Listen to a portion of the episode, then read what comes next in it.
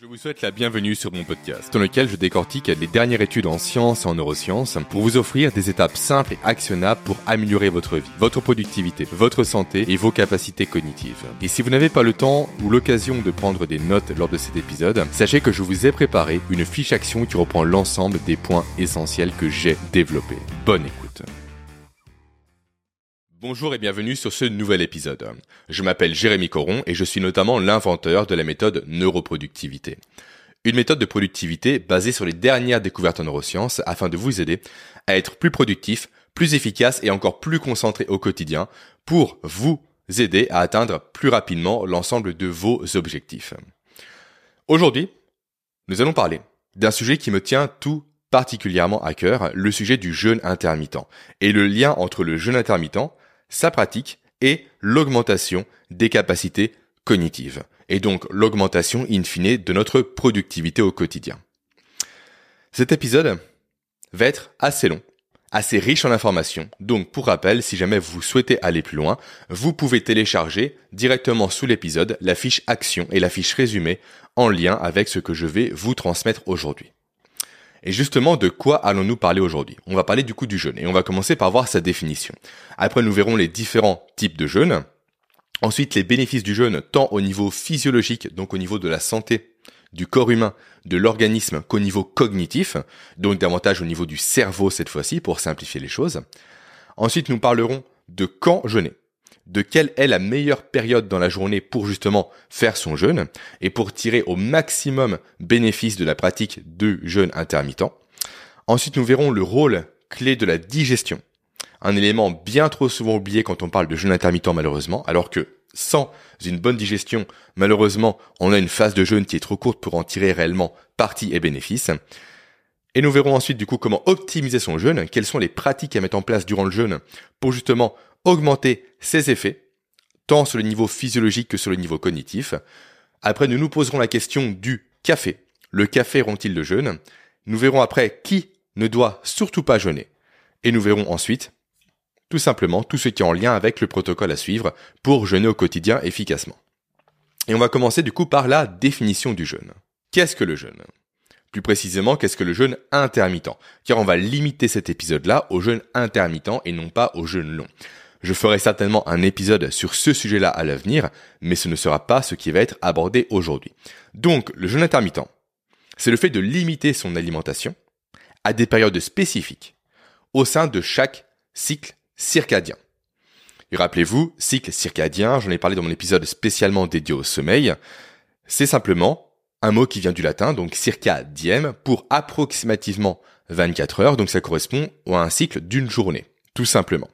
Et donc, à nouveau, le jeûne, c'est le fait de limiter ses apports caloriques à une période donnée durant un cycle de 24 heures.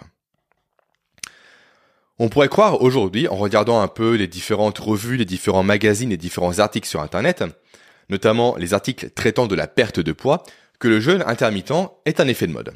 Comme quoi c'est un outil parmi tant d'autres uniquement pour perdre du poids, alors qu'il va beaucoup plus loin que ça, comme on le verra ensemble dans cet épisode. Et d'ailleurs au niveau de la perte de poids, le jeûne ne sert à rien. J'en parlerai plus tard. Mais en aucun cas, du coup, le jeûne est un effet de mode. En aucun cas, c'est quelque chose qui va nous passer. C'est tout l'inverse. Le jeûne, et notamment le jeûne intermittent, fait partie intégrante de notre fonctionnement physiologique. Et ça, on le remarque d'une façon assez simple, c'est que lorsque nous observons une phase de jeûne, se déclenchent dans notre corps de nombreuses réactions chimiques, cellulaires et biologiques qui vont améliorer à nouveau nos fonctions cognitives et notre physiologie de façon générale et également notre santé. Donc à nouveau, le jeûne, c'est la norme, ce n'est pas l'exception, ce n'est pas un effet de mode, pas du tout. Pour le comprendre, tout simplement, il suffit de se projeter un peu dans l'époque de nos lointains ancêtres quand nous n'étions encore que des hommes préhistoriques.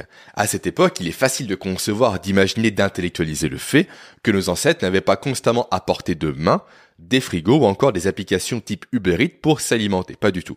Leur quotidien se résumait à des longues phases de jeûne, parfois 16 heures, parfois 24 heures, parfois 3-4 jours, suivies de phases, on va pas dire non plus d'abondance alimentaire, mais de haute consommation calorique, suite à une cueillette vraiment qui a été riche ou suite à une chasse qui a été fructueuse. Donc ça, à nouveau, c'est le mode dans lequel notre espèce, l'espèce humaine, a évolué durant des centaines de milliers d'années.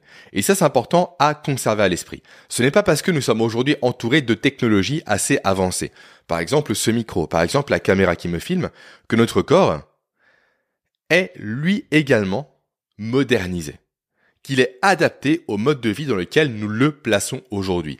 C'est tout l'inverse, parce que durant des centaines de milliers d'années, nous avons évolué d'une façon particulière, et en très peu de temps, en 200, 300, 400 ans grand maximum, nous avons explosé au niveau technologique. Nous avons connu énormément de transformations, transformations auxquelles notre corps et notre organisme et notre cerveau n'ont pas eu le temps de s'adapter.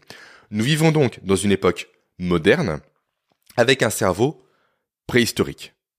Et avec, petite euh, digression, avec un système généralement administratif qui lui est moyenâgeux. Mais ça c'est autre chose. Voilà du coup pour la définition du jeûne, pour ce qu'est le jeûne. Et quand je dis jeûne encore une fois dans cet épisode, comprenez évidemment jeûne intermittent. Voyons maintenant les différents types de jeûne. En effet, il y a plusieurs typologies de jeûne intermittent, dont une que l'on va privilégier ensemble et qui est plus intéressante selon moi et d'après mon expérience. On va commencer par le plus classique, et celui effectivement que je vais recommander de mettre en place à votre niveau si jamais vous souhaitez tester la pratique du jeûne, à savoir le jeûne dit 16-8. Jeûne 16-8 qui correspond simplement à ne pas s'alimenter durant 16 heures, à nouveau sur un cycle de 24 heures, et à s'alimenter sur 8 heures. Tout simplement. Donc 16-8, 16 heures de repos, 8 heures de prise alimentaire. Ça, c'est le jeûne le plus classique et c'est celui, effectivement, qui a été le plus étudié au niveau scientifique, au niveau des bénéfices que ce jeûne induit sur à nouveau les fonctions cognitives et sur la physiologie de notre organisme. Ensuite, on verra bien évidemment par la suite dans cet épisode comment le mettre en place efficacement. Ensuite, nous avons également le jeûne un jour sur deux, qui peut être intéressant, qui présente des effets similaires au jeûne 16-8, mais qui présente par contre l'inconvénient d'être malheureusement très peu adapté à une vie sociale, sachant que la vie sociale est un paramètre à prendre en compte évidemment dans la pratique du jeûne intermittent. En effet, quand on mange uniquement un jour sur deux, quand on tombe sur le jour off, on ne peut pas manger avec ses enfants. On ne peut pas manger avec son ou sa partenaire. On ne peut pas manger avec ses collègues de bureau. On ne peut pas aller fêter typiquement un anniversaire. Du coup, ce type de jeûne-là peut provoquer des frustrations. Frustrations qui vont se matérialiser sous forme notamment de production de cortisol dans le corps humain, ce qui peut faire échouer la tenue de ce type de jeûne-là dans le temps. Et enfin, nous avons un jeûne assez intéressant qui est le jeûne 5 2. Donc 5 jours d'alimentation pour 2 jours, consécutifs ou non, de non-alimentation. Ce jeûne vient du fait qu'il a été prouvé par la science qu'une restriction calorique d'environ 20% de ses apports quotidiens augmentait l'espérance de vie. Donc en mangeant 5 jours et en ne mangeant pas pendant 2 jours, naturellement on baisse ses apports caloriques. Et c'est de là à nouveau que provient ce modèle de jeûne, à nouveau le 5-2. Mais malheureusement, ce jeûne-là ne permet pas encore une fois de tenir compte efficacement de la dimension sociale, qui pourtant encore une fois est importante et est carrément nécessaire. Ok. Donc là, on a vu à peu près le béaba du jeûne. On a vu ce qu'était le jeûne et précisément le jeûne sur lequel on va s'attarder nous aujourd'hui, à savoir le 16-8. Voyons maintenant les bénéfices de la pratique du jeûne intermittent au quotidien et notamment les bénéfices en lien avec l'augmentation de ses niveaux de concentration, de productivité et d'efficacité au quotidien. Mais avant ça, commençons par voir la fameuse idée reçue comme quoi pratiquer le jeûne intermittent serait intéressant pour perdre du poids. Comme je viens de le dire, c'est une idée reçue. Pour quelle raison? Parce que quand on cherche à perdre du poids, seul le total calorique journalier va être important. Autrement dit, pour perdre du poids, c'est très simple, il faut consommer moins de calories que le nombre de calories dont on a besoin au quotidien pour fonctionner. Il faut que la consommation, tout simplement, soit inférieure à la dépense. Et à l'inverse, si on souhaite prendre du poids, il faut que la consommation soit supérieure à la dépense quotidienne. Donc à nouveau, que l'on jeûne ou que ne nous jeûnions pas, peu importe. Si on respecte un déficit calorique, on va perdre du poids. Si on ne respecte pas un déficit calorique, on va prendre du poids. C'est aussi bête que ça. Donc non, il n'y a pas de lien entre la pratique du jeûne et la perte de poids. Maintenant que cette idée reçue est balayée, passons maintenant aux bénéfices. Et on va commencer par les bénéfices physiologiques. Et là, j'en ai recensé 1, 2, 3, 4, 5, 6, 7, 8 et même un neuvième que je n'ai pas noté, mais dont on parlera.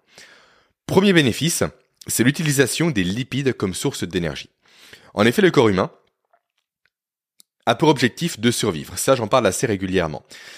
Et il faut savoir que parmi les macronutriments, il y a deux macronutriments qui apportent de l'énergie au corps humain. Il y a la consommation des glucides et la consommation des lipides.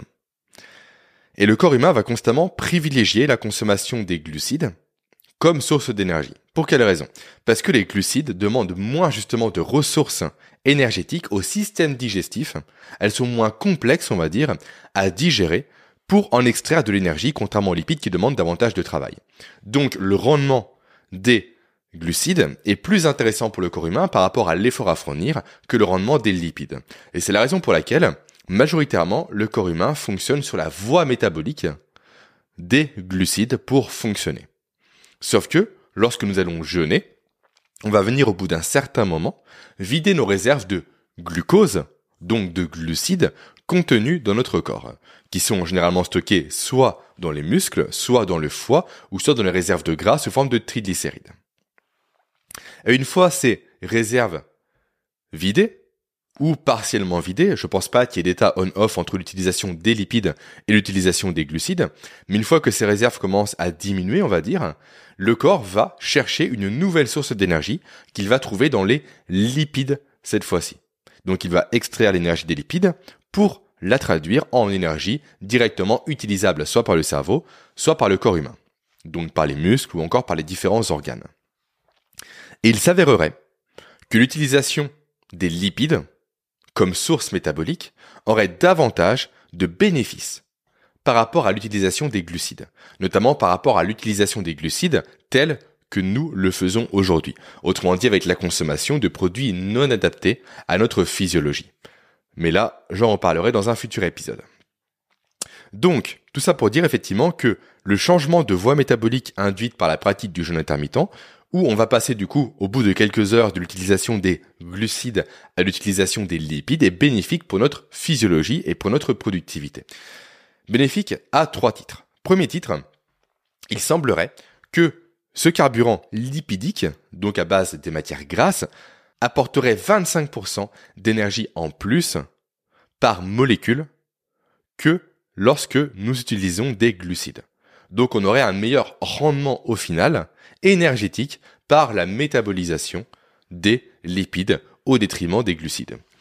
Ensuite, il s'avérerait également que cette production-là, une fois qu'on passe effectivement sur la voie métabolique lipidique, il s'avérerait que cela entraînerait une réduction de la production de radicaux libres dans le corps humain, ce qui réduirait directement le niveau d'inflammation au niveau de nos tissus notamment.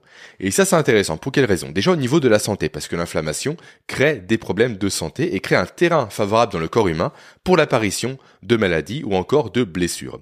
Mais également, s'il y a réduction de l'inflammation, il y a une non-sollicitation ou une sollicitation moindre des mécanismes qui sont censés lutter contre l'inflammation. Et donc l'énergie qui ne sera pas utilisée pour lutter contre l'inflammation pourrait être utilisée simplement pour les fonctions cognitives, ce qui renforce la productivité à nouveau.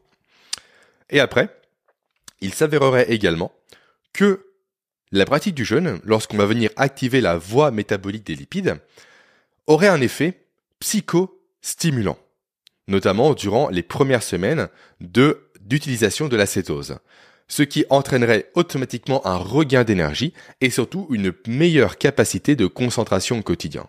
Et là, le lien, encore une fois, avec la productivité se fait directement. Ensuite, autre bénéfice du jeûne intermittent, c'est qu'il viendrait stimuler la production de graisse brune. Alors là, forcément, on parle de graisse, on pense à une prise de poids, ça on n'en veut pas. Ce n'est pas le cas. Les graisses brunes sont une typologie de graisse que l'on trouve directement derrière le cou, qui sont notamment utilisées par le corps humain pour produire de la chaleur face à une exposition au froid. Donc en jeûnant, en pratiquant le jeûne intermittent, on vient renforcer simplement les capacités d'adaptation de notre corps face au froid. Ce qui est toujours intéressant à mettre en place. Et pour information, ces graisses sont dites brunes euh, simplement par le fait qu'elles contiennent beaucoup de mitochondries, les mitochondries étant les centrales à énergie de notre organisme. Ensuite, bénéfice suivant, un bénéfice au niveau de la santé du microbiote intestinal. Et là, c'est juste passionnant. on va faire déjà une petite présentation assez succincte de ce qu'est le microbiote intestinal. Parce que je pense que je ferai un épisode spécialement dédié à ce sujet-là à l'avenir tellement il est important. Et tellement les découvertes faites sur le microbiote intestinal vont révolutionner notre compréhension du vivant et commencent d'ailleurs déjà à le révolutionner. Aujourd'hui, on parle, pour information, quand on parle du microbiote, de deuxième cerveau. Pour dire à quel point il est important. Et quand on dit deuxième cerveau, ce n'est pas par ordre d'importance. Ça veut dire qu'on l'a trouvé en deuxième. Car il semblerait, d'après certaines études, que ce cerveau-là, donc l'intestin directement, le ventre en quelque sorte, soit, on va dire, majoritaire est une capacité à décider, à contrôler nos émotions, nos faits et gestes, beaucoup plus importante que le cerveau principal, que le cerveau que nous avons dans notre boîte crânienne. En effet, il y a un lien étroit entre le ventre et le cerveau, notamment par ce qu'on appelle le nerf vague. Et il est impressionnant de voir à quel point un dysfonctionnement au niveau du second cerveau, du microbiote intestinal, donc de la population microbienne qui compose ce deuxième cerveau, peut générer des troubles de l'humeur, de la dépression, de l'anxiété, de la fatigue ou encore des maladies. Donc il est capital de prendre soin effectivement de son microbiote intestinal par un bon apport alimentaire et par la suppression notamment de certains médicaments qui viennent tuer la population microbienne qui est bénéfique. Et en parlant de population microbienne bénéfique, il faut savoir qu'au niveau qu'au niveau du, euh, du, microbiote intestinal, pour que ce dernier fonctionne correctement, pour que ce dernier fonctionne effectivement bien et apporte des bénéfices intéressants tant au niveau cognitif qu'au niveau de la santé, il faut qu'un équilibre soit trouvé entre les bonnes bactéries qui le composent et les mauvaises bactéries qui le composent. Et le jeûne intermittent est un des outils, un des leviers, un des moyens pour justement équilibrer la balance. Comment l'équilibre-t-il Il équilibre notamment en réduisant la population de lactobacilles présents dans nos intestins.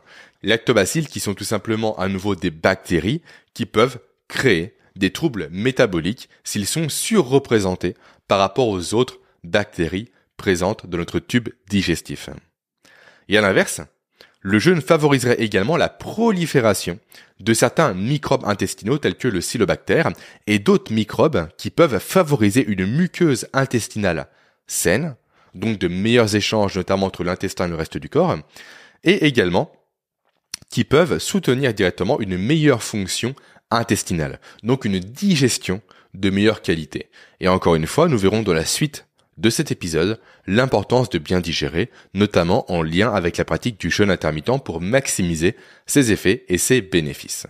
Après, le jeûne intermittent, lorsqu'il est bien pratiqué, et nous verrons évidemment comment bien le pratiquer dans la suite de cet épisode, permet d'augmenter la production d'AMPK. L'AMPK, qu'est-ce que c'est? C'est la 5-adénosine monophosphate activated protein kinase. C'est une enzyme, pour faire simple, qui contrôle l'homéostasie énergétique dans le corps humain, en stimulant notamment les voies productrices d'ATP, ATP adénosine triphosphate, et en inhibant les voies qui consomment de l'ATP. Donc, autrement dit, on va faire un parallèle ici. Le parallèle de l'ordinateur. Un ordinateur va se vider rapidement de son énergie quand il a beaucoup d'applications ouvertes. Et souvent, quand on travaille sur ordinateur, certaines applications sont utiles, d'autres non. Et c'est là que la MPK intervient. La MPK, son rôle, c'est de fermer les applications du corps humain qui sont inutiles à un instant T, qui consomment de l'énergie pour rien, pour amener davantage d'énergie sur les applications qui, elles, sont véritablement utiles à nouveau à un instant T. Instant T pouvant changer effectivement lorsque c'est l'instant T plus 1. Là, ce seront de nouvelles applications qui vont être utiles et d'autres nouvelles applications qui seront davantage inutiles. Mais simplement retenez que la MPK, c'est le gendarme qui fait simplement la circulation dans le corps humain pour dire comment répartir efficacement l'énergie pour que celle-ci soit utilisée de la meilleure des façons possibles et ne soit pas gaspillée. Après, nous avons également, lorsque nous pratiquons le jeûne, un bénéfice sur le ralentissement de mTOR mTOR simplement c'est une, protéine qui vient favoriser la croissance et l'activité cellulaire dans le corps. On va prendre à nouveau une métaphore ici pour expliquer le rôle de mTOR. Imaginez vous êtes dans un bar, dans un bar avec beaucoup de personnes. mTOR c'est qui? C'est le DJ du bar. Ce DJ va parfois passer une musique vraiment qui est entraînante, qui pousse les gens à danser, auquel cas les personnes qui sont dans le bar vont se mettre justement à s'agiter, à danser dans tous les sens. Donc quand mTOR est activé, est stimulé, est vraiment présente, on va dire, en quantité importante, l'activité cellulaire va venir se densifier et s'accélérer. À l'inverse, toujours dans le même bar, d'un coup ce DJ, donc mTOR encore une fois, va passer non plus une musique entraînante, mais va passer par exemple Still Loving You de Scorpion. Excellente musique au demeurant. Still Loving You d'ailleurs qui a créé un pic de fertilité neuf mois après sa sortie. Ça c'est un sujet assez intéressant. Et donc, lorsque Still Loving You va passer, qui est davantage une balade et non pas un son entraînant, l'activité dans le bar va se calmer. Les gens vont certes danser, mais de façon beaucoup plus lente, de façon beaucoup plus posée.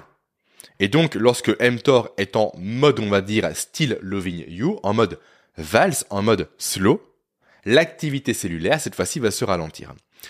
Pourquoi il est intéressant de ralentir mTOR? Et à nouveau, c'est ce que permet la pratique du jeûne intermittent.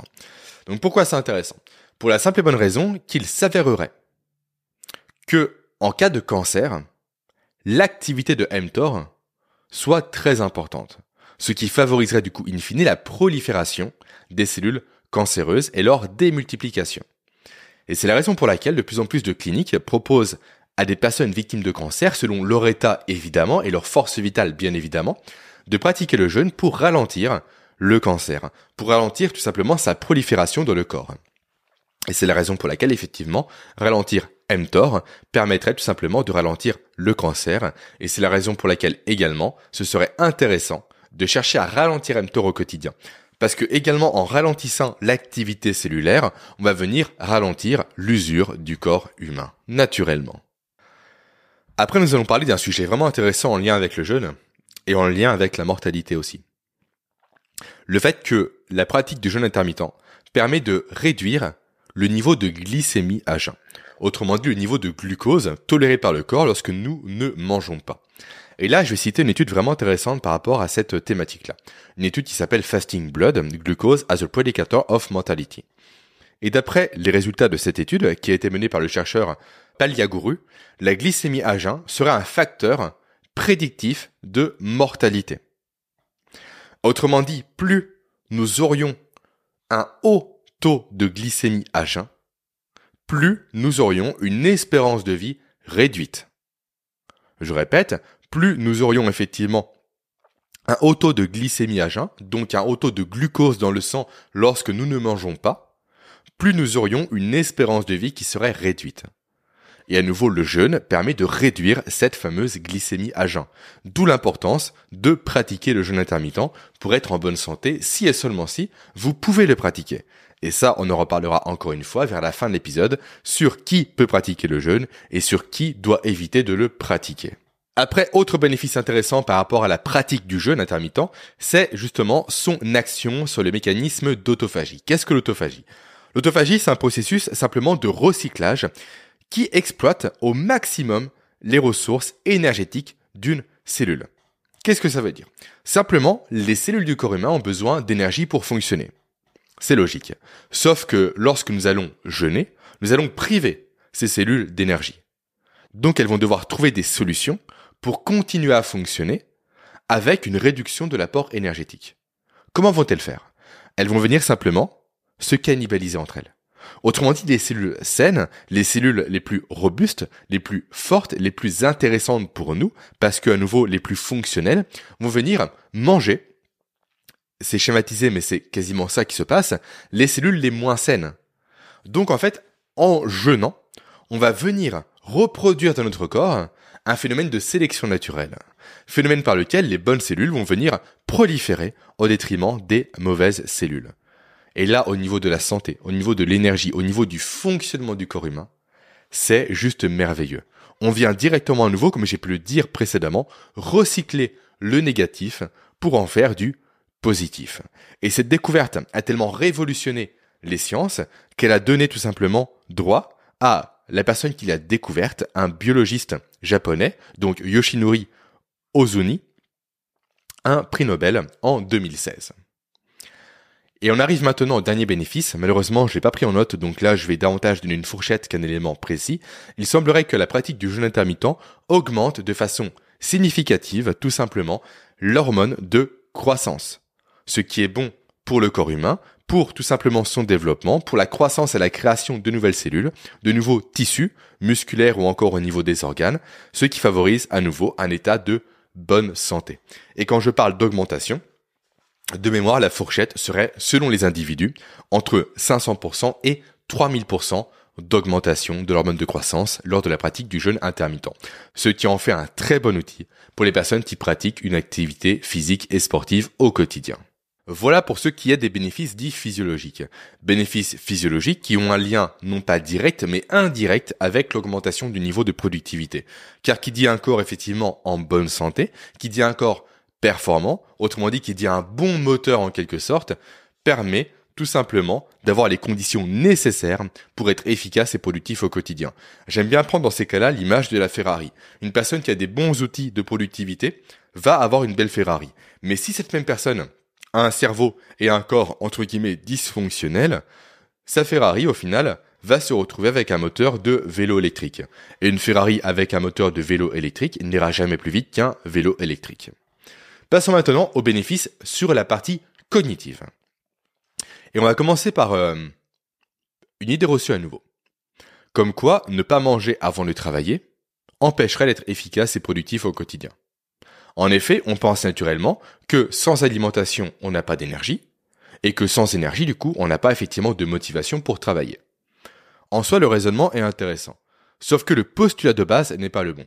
En effet, c'est nos ancêtres, hein, à la moindre période de creux alimentaire, n'avaient plus la capacité à vouloir chercher des gibiers, à vouloir aller chasser, à vouloir aller cueillir des baies, à se motiver pour le faire, ou encore à avoir l'énergie pour courir après une proie, l'espèce humaine n'aurait pas survécu. En fait, littéralement, le corps, j'en ai parlé dans mon épisode dédié à ce sujet-là, est régi par la loi de l'hormèse. Tout ce qui ne le tue pas le rend plus fort. Et quand le corps humain fait face à un stress, un stress face auquel il peut réagir, il va venir mettre en place de nombreuses réactions physiologiques, telles que nous l'avons vu précédemment, pour justement sortir de ce stress et pour en grandir. Et au niveau cognitif, c'est exactement ce qu'il se passe lorsque nous pratiquons le jeûne intermittent. Et depuis que je le pratique, à nouveau depuis 5 à 7 ans, j'ai plus précisément la date de départ, mais depuis mon début de la pratique du jeûne intermittent, je n'ai jamais été aussi productif. Je n'ai jamais eu une clarté mentale aussi importante au quotidien. Je n'ai jamais également eu autant de motivation à passer à l'action. Et je n'ai jamais réussi à être aussi concentré dans mon travail. Et c'est une des raisons pour laquelle effectivement je place le jeûne intermittent au centre quasiment de ma méthode neuroproductivité. Bref, ce n'est pas véritablement le sujet ici. Parlons des bénéfices cognitifs à la pratique du jeûne intermittent. Pour commencer, quand on jeûne, et notamment quand on jeûne le matin, ce qui est très intéressant comme nous le verrons dans la partie suivante, automatiquement, on va éviter de subir un pic de glycémie. En effet, dès lors que nous mangeons, peu importe le repas que l'on va manger, ça peut être le matin, le midi ou le soir, on va venir consommer généralement des aliments qui vont venir faire monter le taux de sucre dans le sang. Sauf que quand ce taux de sucre monte trop subitement, le corps réagit parce que on vient déséquilibrer l'état d'homéostasie. On vient dépasser les capacités adaptatif du corps humain. Et du coup, le taux de glucose en question devient dangereux, parce que tout simplement, ça rend le sang beaucoup plus visqueux, donc beaucoup moins capable d'être acheminé au bon endroit, au bon timing. Donc automatiquement, que fait le corps dès lors qu'il voit un taux de sucre trop important, suite à la prise notamment d'un petit déjeuner qui serait trop sucré, je ne parle même pas ici des petits déjeuners à la française, avec des céréales, avec également du lait, ou encore du jus de fruits, ou encore des croissants, qui sont des bombes glycémiques. Donc dès lors que le corps identifie un pic de glucose, il vient activer la production d'une hormone qu'on appelle l'insuline. L'insuline dont le rôle est de stocker le sucre en trop présent dans le sang, dans les muscles, dans le foie ou encore dans les réserves de graisse sous forme de triglycérides. Sauf que l'insuline, il faut avoir à l'esprit que c'est un élève modèle, un élève qui applique, tel que j'en parle dans le livre que j'ai écrit, la logique de la réaction disproportionnée. Autrement dit, plus le pic va être important, plus l'insuline va surréagir.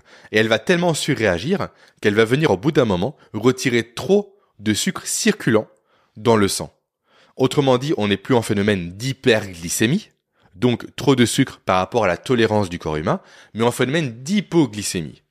Et rappelez-vous, j'en ai parlé au début de cet épisode, le glucose, c'est le carburant principal du corps humain. Et le cerveau, quand il remarque que l'insuline a retiré trop de glucose de son sang, va se mettre à paniquer parce qu'il n'y aura plus de carburant directement disponible à portée de main. Ce carburant sera stocké ailleurs.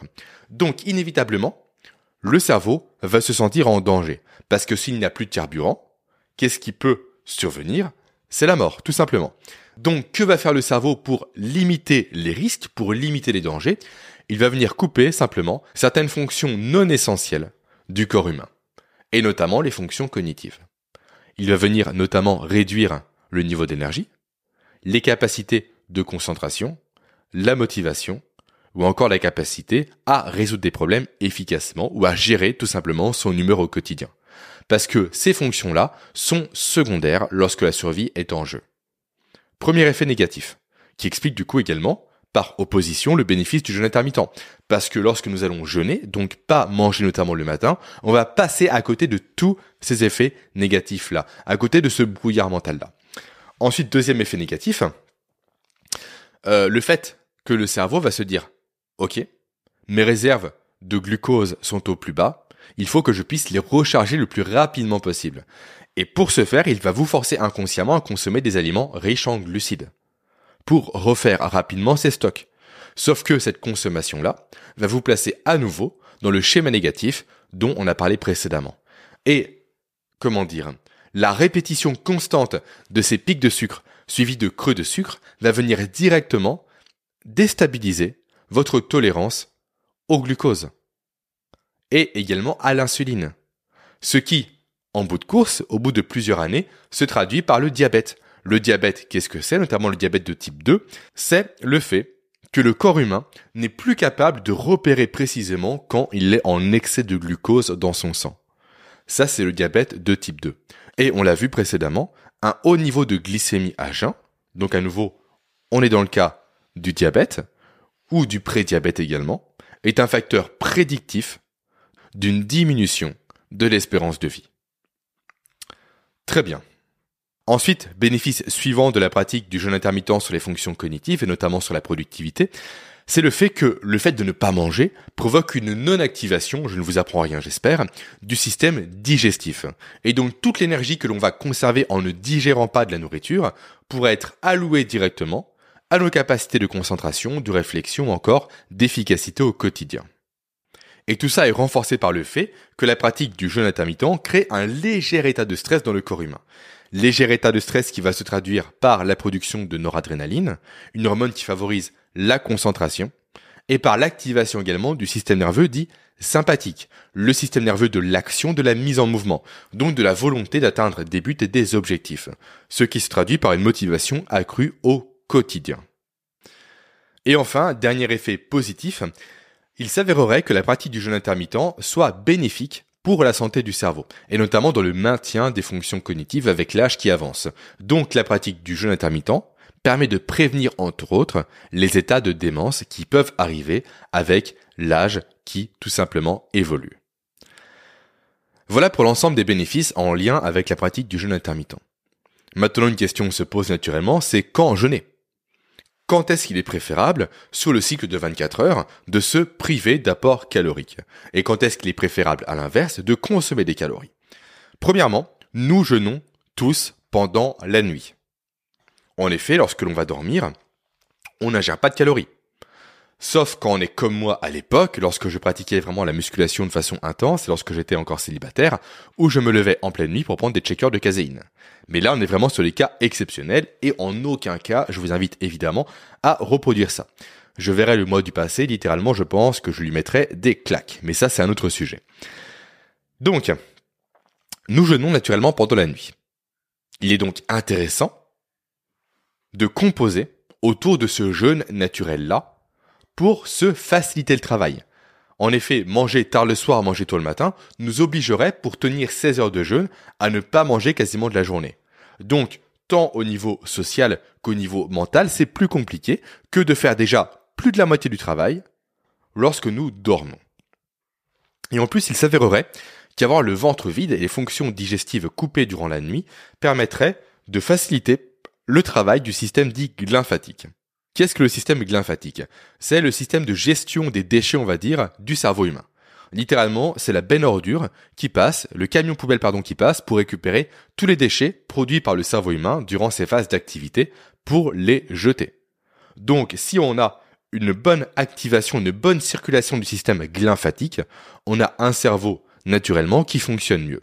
Et donc, qui dit un cerveau qui fonctionne mieux, dit également un meilleur état de productivité naturellement. Et c'est la raison pour laquelle, j'ai pu l'évoquer à plusieurs reprises du coup durant l'épisode, mais là je vais le clarifier, c'est la raison pour laquelle moi je vous invite naturellement, si vous souhaitez tester le jeûne intermittent, à le tester en coupant votre repas du matin. Naturellement, j'entends déjà les personnes me dire que c'est complètement impossible. J'en faisais partie à l'époque. Je me disais que manger le matin pour moi c'était essentiel. Comme quoi le petit déjeuner était le repas le plus important de la journée. Mais il n'y a rien de plus faux. Et d'ailleurs, je vous invite à faire un petit test assez simple pour vérifier si oui ou non vous avez faim et réellement faim le matin et non pas une faim psychologique. Consommez simplement du poisson cru le matin au réveil. Consommez simplement du coup des sardines. Consommez simplement des abats Consommez tout ce que vous voulez, sauf des glucides, sauf des produits sucrés. En effet, quand on consomme naturellement des glucides le matin, quand on se rue sur ces produits-là le matin, ça peut être des céréales, ça peut être du pain, ça peut être de la confiture, ça peut être du jus de fruits, même des fruits d'ailleurs. Hein. C'est un signe généralement qu'on ne peut manger que ça, que la faim que nous avons est une faim non pas physiologique, mais une faim psychologique. Pour quelle raison? Parce que quand le corps humain n'a physiologiquement pas faim, la seule chose qu'il peut manger, car c'est facilement digérable, sont des éléments glucidiques. Parce que nouveau, l'effort à produire est trop faible pour vraiment induire une contrainte pour lui. Donc si le matin vous pouvez manger, parce que vous avez très faim, des abats, ou encore du poisson cru, etc., c'est que votre faim est potentiellement, effectivement, physiologique et non pas psychologique. Donc faites le test simplement. Si vous pensez effectivement ne pas pouvoir commencer la journée sans manger, essayez de manger quelque chose qui vous dégoûte en quelque sorte le matin pour voir si ou non il s'agit d'une vraie faim. Ok. Ensuite, autre élément qui me pousse à dire qu'il est plus intéressant et pertinent de couper le repas du matin pour ne manger que le midi et non pas de couper le repas du soir, c'est l'aspect dont j'ai parlé à plusieurs reprises, à savoir l'aspect du coup social. Il semblerait que nous sommes câblés. Et il y a une théorie très intéressante dont je parlerai juste après par rapport à ça, que nous sommes câblés pour passer des moments en famille le soir. Et souvent, partager un repas est un prétexte parfait pour passer ces moments de sociabilisation là. Et là, il y a une théorie intéressante du coup dont j'aimerais vous parler comme j'ai commencé à l'évoquer. La théorie par laquelle serait expliqué l'avènement et l'origine de la politique, de la science ou encore de la philosophie. Cette théorie part du postulat que nos ancêtres, les hommes préhistoriques, passaient avant la domestication du feu leur journée à chasser, à cueillir, etc. Donc à faire des activités physiques et manuelles. Et qu'une fois le soir venu, la nuit tombant, ils n'avaient rien d'autre à faire que de se coucher, de se reposer. Sauf qu'après la domestication du feu, nos ancêtres auraient vu tout simplement leur soirée se prolonger. Et vu que le feu était une denrée rare et très coûteuse à l'époque, généralement il y avait un feu par tribu. Donc un feu autour duquel tous nos ancêtres se réunissaient, une fois le soir venu. Et vu que le soir était arrivé, la nuit était tombée. Donc les activités physiques n'étaient plus faisables. Donc tous nos ancêtres se réunissaient autour du feu et auraient commencé à échanger à ce moment-là autour d'un repas ou en cas d'absence de nourriture, peu importe, mais auraient commencé à échanger autour de différents sujets. Différents sujets qui auraient mené à terme à la création à nouveau de la politique, à la création également de la culture ou encore de la science. Ce qui expliquerait à nouveau la raison pour laquelle nous aimons tant aujourd'hui partager des moments le soir, soit en famille, soit avec des amis. Et la raison pour laquelle également il serait plus simple de couper le repas du matin quand on cherche à jeûner de façon intermittente que de couper le repas du soir. Et c'est pourquoi je vous invite donc à ne pas manger le matin et à manger le soir et à profiter de l'inertie de la nuit pour justement commencer à enclencher le processus de jeûne.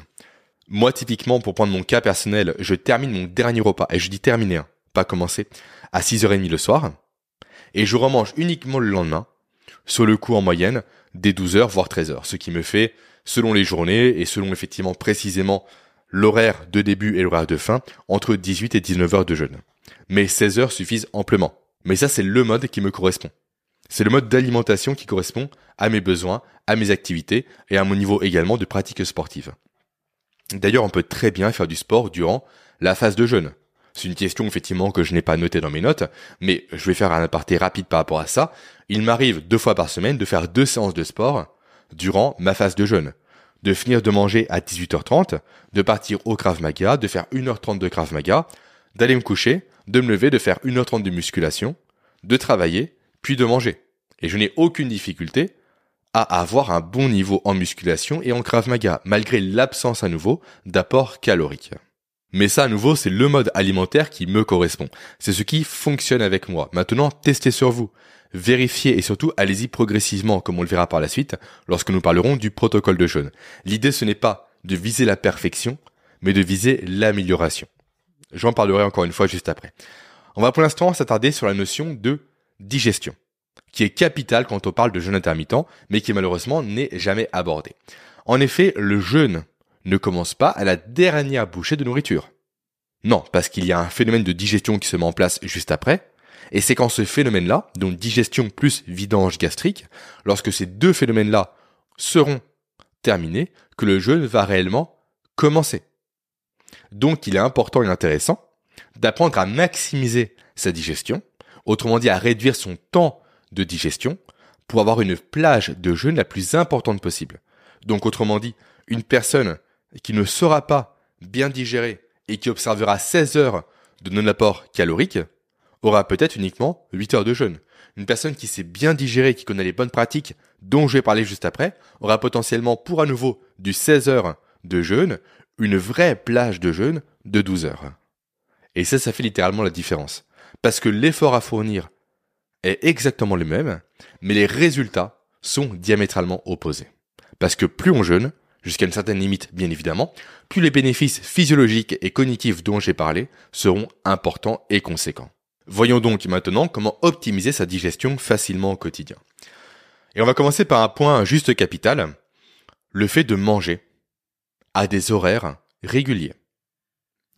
En effet, j'en ai déjà parlé à plusieurs reprises sur ce podcast, notre corps humain, et notre cerveau également, sont des éléments, sont des organes qui sont prédictifs. Ils ne sont pas dans la réaction, mais dans l'anticipation des choses. Donc en mangeant constamment à des horaires fixes, chaque jour, par exemple pour moi tous les jours autour de 13 heures et mon dernier repas tous les jours autour de 18 heures en moyenne, j'informe mon corps, et notamment mon rythme biologique, que c'est à ce moment-là qu'il faut commencer à préparer le système digestif pour recevoir la nourriture que je vais apporter. Et ça, ça fait une énorme différence.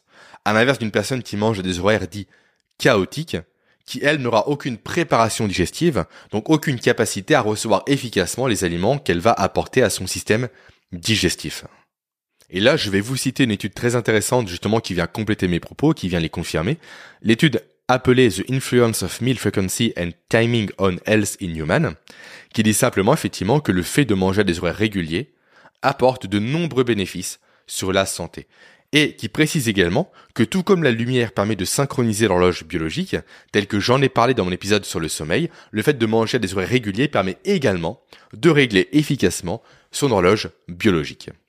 Donc ça c'est pour le premier conseil pour optimiser sa digestion. Ensuite, l'autre pratique intéressante, c'est observer ce qu'on appelle une phase précéphalique. Qu'est-ce donc que la phase précéphalique? Très bonne question. C'est le fait simplement que le cerveau humain, encore une fois, est un organe de prédiction. Et simplement en voyant la nourriture que nous allons consommer, en la touchant, en la sentant, en la préparant, on vient préparer le corps également à sa digestion, notamment par une production accrue des enzymes digestives nécessaires à la digestion de l'aliment que nous allons consommer, et surtout une production accrue d'amylase salivaire nécessaire pour la digestion des glucides au niveau de la bouche. Donc prenez le temps d'observer, de sentir et de préparer votre nourriture pour préparer votre corps à nouveau à la digérer efficacement. Après, nous avons un élément que j'ai du mal à mettre en place pour être honnête, à savoir le fait de prendre le temps de bien mastiquer ces aliments. D'après la science, il semblerait qu'une mastication idéale se situerait entre 20 et 30 pressions sur les aliments au niveau de la mâchoire. 20 euh, et 40, pardon. On n'est pas là pour compter. Très clairement, passer ses journées et ses repas à compter le nombre de mastications ne fait rêver personne, et c'est la raison pour laquelle le simple conseil que je vais vous donner et recommander de suivre également, c'est le fait d'avaler votre nourriture uniquement lorsqu'elle est sous la forme d'une bouillie. Logiquement, s'il y a une nourriture sous forme de bouillie, n'importe quelle nourriture, sa digestion sera simplifiée. Et donc le temps de digestion sera réduit, ce qui augmente naturellement la phase de jeûne et tous les bénéfices qui en découlent. Après, pratique très intéressante que j'ai mis en place dans mon quotidien depuis déjà, je pense, 3-4 ans. C'est la marche dite post-prandiale, la marche après le repas, qui présente deux bénéfices. Premier bénéfice, augmenter l'activité physique, et notamment augmenter l'activité musculaire au niveau des quadriceps et des ischio-jambiers ainsi que des fessiers, ce qui vient augmenter la tolérance du corps humain au glucose, et donc ce qui vient réduire directement la sensibilité à l'insuline. Parce que le glucose consommé durant le repas sera directement capté par les muscles qui en auront besoin pour se mettre en activité. Et donc on va potentiellement s'épargner une partie du pic de glycémie qui pose tant de problèmes dont on a parlé précédemment dans cet épisode. Et ensuite, deuxième bénéfice, on a un muscle dans le corps humain qui s'appelle le muscle de Tretz, qui relie le duodénum, une partie de l'intestin, avec le diaphragme.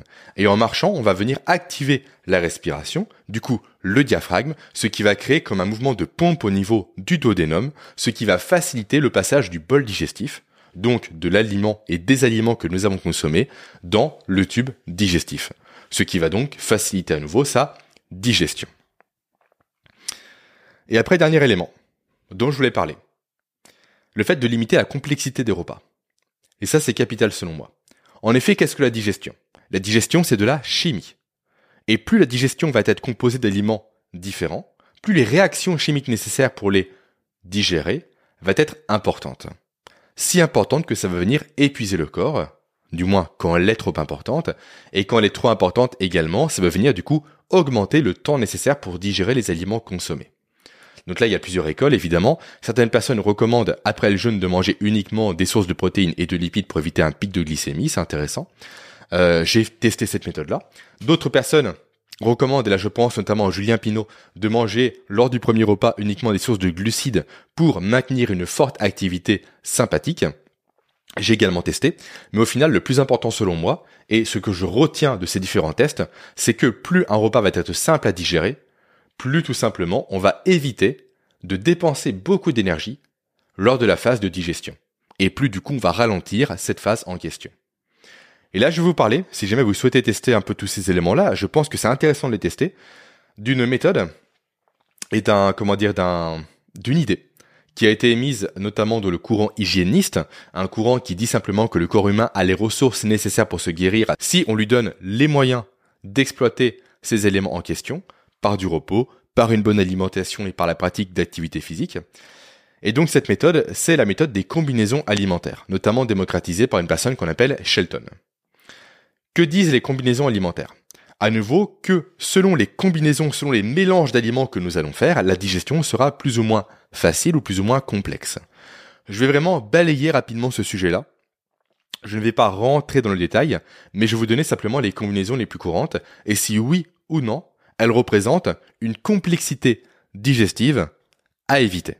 Et si jamais ça peut vous intéresser, je rentrerai en contact avec euh, Raphaël Pérez, qui est un expert sur ce sujet-là en France, pour l'inviter sur le podcast.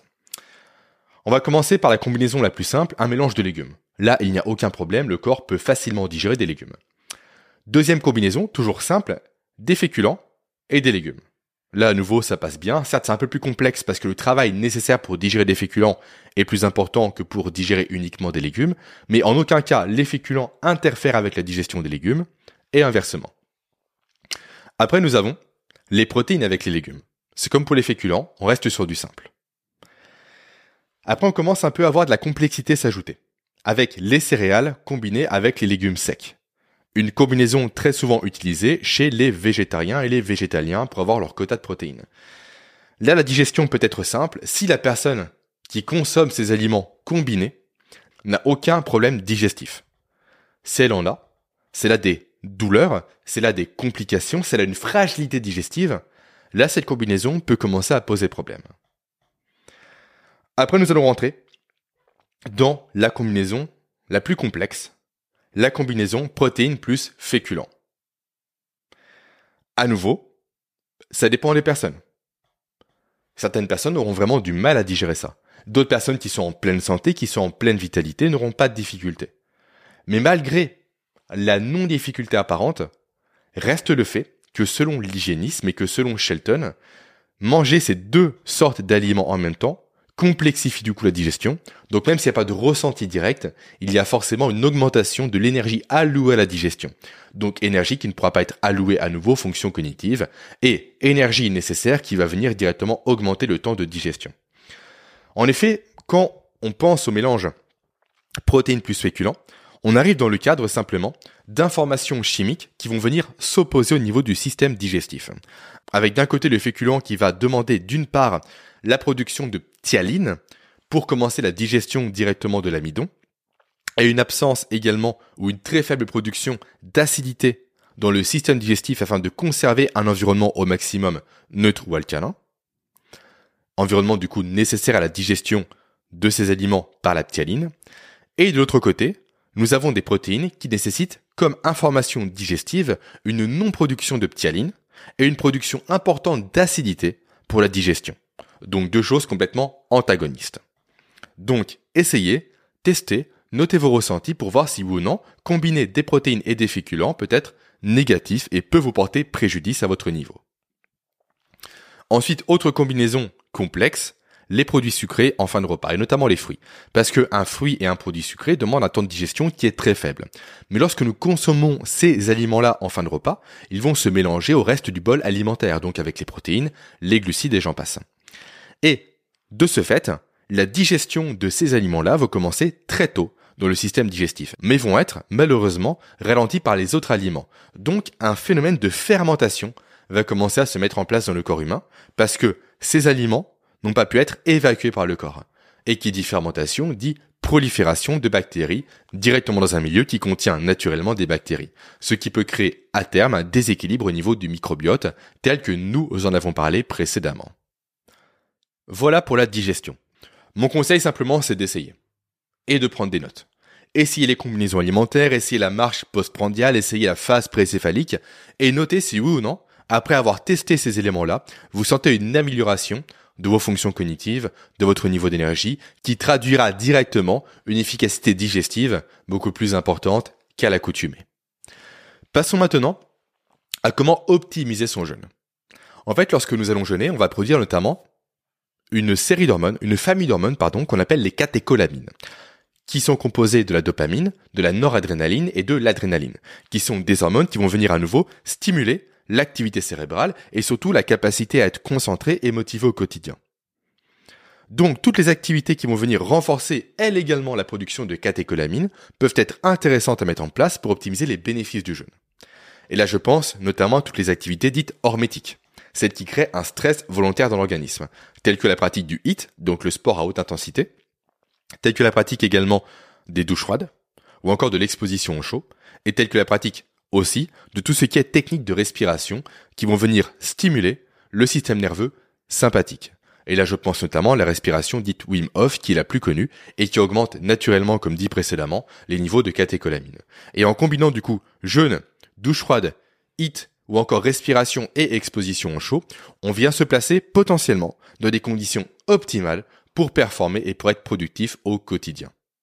Si et seulement si, évidemment, le cumul de ces activités-là ne dépasse pas les capacités adaptatives de votre corps. Mes capacités ne seront pas les vôtres. Tout comme mes capacités ne sont pas celles de mes enfants ou de ma compagne.